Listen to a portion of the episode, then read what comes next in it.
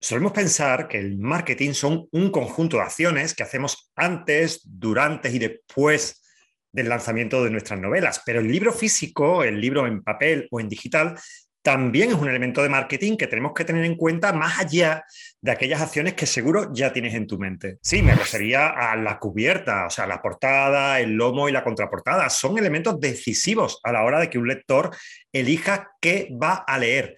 Pero es que hay otros elementos que están dentro del libro, tanto en papel como en digital, y que van a ayudarte a que tengas nuevos lectores o a que tus lectores habituales conozcan mejor tu obra. Hoy te enseño cuatro trucos, cuatro elementos muy sencillos, con muy fácil implementación, que van a ayudarte a potenciar tu expansión entre los lectores. El primero lo habrá supuesto, sí, no te olvides de incluir tu web y tus redes sociales o tu blog dentro del libro. ¿Dónde ubicarlo? Yo te recomiendo que sea al principio, de manera que cuando el lector empiece a leer, localice con facilidad quién eres. Y en un momento dado, pues antes de empezar con la lectura, puedes decir, bueno, esta persona, ¿qué otras cosas ha escrito? ¿Quién es? Mm, ¿Cómo es su mundo? Etcétera. No sé si te pasa, pero a mí como lector me pasa habitualmente cuando empiezo la lectura de un autor que no conozco, antes siempre tengo un enorme interés por saber quién es esa persona. Y cuando llevo 10 páginas, si me está encantando, tengo necesidad de saber quién es este escritor o esta escritora que me está engatusando de esa manera. Por lo tanto, al principio puedes colocar pues tu blog, tu web, todas tus redes sociales. ¿Dónde las ubicamos? Pues busca los espacios libres que hay en las páginas iniciales de tu libro. Por ejemplo, puedes ubicarlo en la página de legales, donde están todos los datos básicos del libro, pero también puedes colocarlo en la trasera de las portadillas, por ejemplo, o en la trasera del índice. En segundo lugar, no podemos olvidar nunca que en las redes sociales estamos de prestado. Quiero decir, son grandes empresas que toman decisiones ajenas a nosotros. En cualquier momento, por algo que digamos, por una imagen que subamos, nos pueden clausurar la cuenta o simplemente pueden tomar decisiones empresariales que van a afectar a nuestra realidad y a nuestra actividad de marketing de escritores.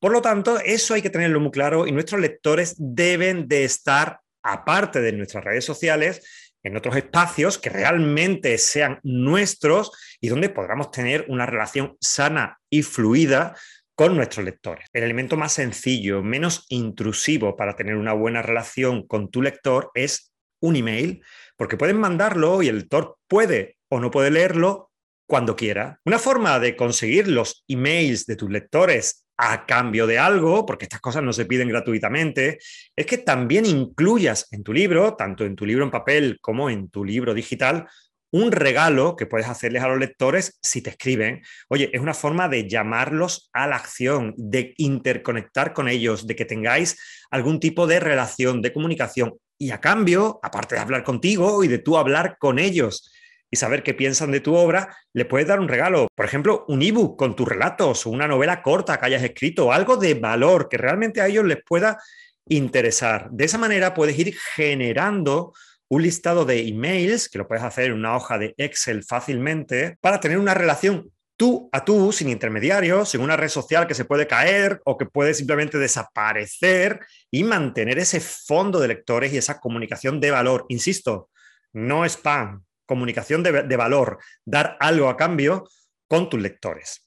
Este em, regalo, ¿dónde puedes ubicarlo? Pues te recomiendo que también al principio, justo antes de que empiece el prólogo o el primer capítulo, puedes introducir una portadilla donde indiques simplemente que si tus lectores te escriben, si no tienes una página de aterrizaje, simplemente si tus lectores te escriben, tú les puedes mandar este ebook o este regalo en el formato que sea, una marca página, lo que creas conveniente a recibo del email. El tercer elemento ya sí va al final del libro y va justo al final del libro. Quiero decir, donde tendría que ir la palabra fin, que ya no colocamos, pues ahí daríamos las gracias a nuestros lectores. Gracias por haber leído nuestra novela, porque hay que agradecer continuamente y sobre todo a los lectores. Yo te recomiendo que a la vez que les das las gracias, utilices una frase simplemente para decirle que si les ha gustado, que la recomienden. Y si la han comprado a través de una plataforma digital, que la comenten, que la reseñen.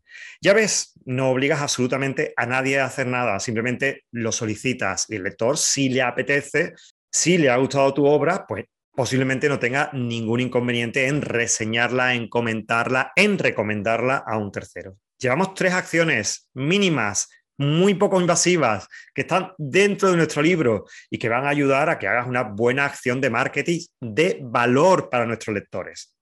La última es un poco cubrirnos las espaldas. Si al principio hemos puesto en nuestras redes sociales y nuestro blog y nuestros lectores pues no se han sentido interesados en ello o simplemente no han querido salirse del libro porque están encantados con nuestra lectura, pues te recomiendo que al final del libro pongas el catálogo de tus obras. No tienen que ser todas tus obras. Si eres un escritor prolífico, tres o cuatro, una ficha por cada una de las páginas, donde iría una portada, iría un enlace de compra que funcionará directamente si es un libro digital, e iría una sinopsis.